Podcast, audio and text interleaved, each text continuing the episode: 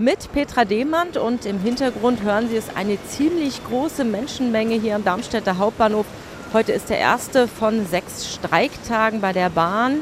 Der Bäckereistand hatte schon sicherheitshalber weniger Ware bestellt, aber hier an den Gleisen ist erstaunlich viel los.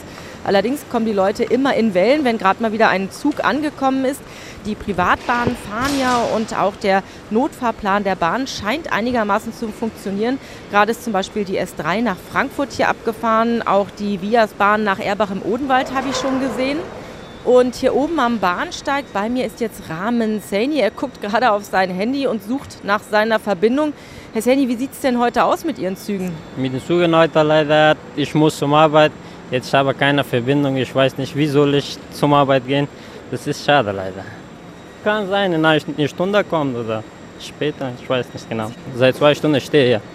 Ein Auto zum Ausweichen hat er nicht. Wie lange er heute brauchen wird, um bis nach Frankfurt zur Arbeit zu kommen, das ist für ihn noch offen. Andere, die ich hier treffe, haben mehr Glück und sich gestern schon passende Verbindungen zum Beispiel von der Odenwaldbahn zur S-Bahn Richtung Frankfurt rausgesucht. Und die brauchen dann voraussichtlich auch nur 20 Minuten länger für ihre Strecke. Andere lassen sich dann doch lieber mit dem Auto abholen und wollen das auch morgen so machen. Es ist also trotz Streik viel los hier am Bahnhof.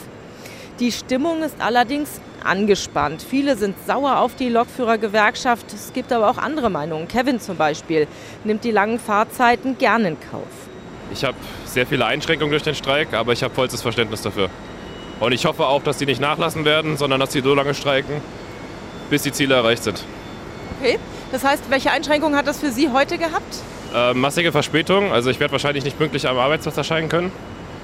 Aber ich finde es gut, dass es in Deutschland noch eine Gewerkschaft gibt, die so für ihre Arbeitnehmer einsteht.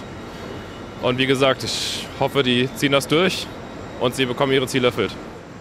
Sechs Tage Streik sind von der GDL angekündigt. Der längste Streik bei der Bahn, den es je gab. Gut möglich, dass die Unterstützer unter den Fahrgästen in diesen Tagen noch weniger werden. Petra Demand vom Hauptbahnhof in Darmstadt.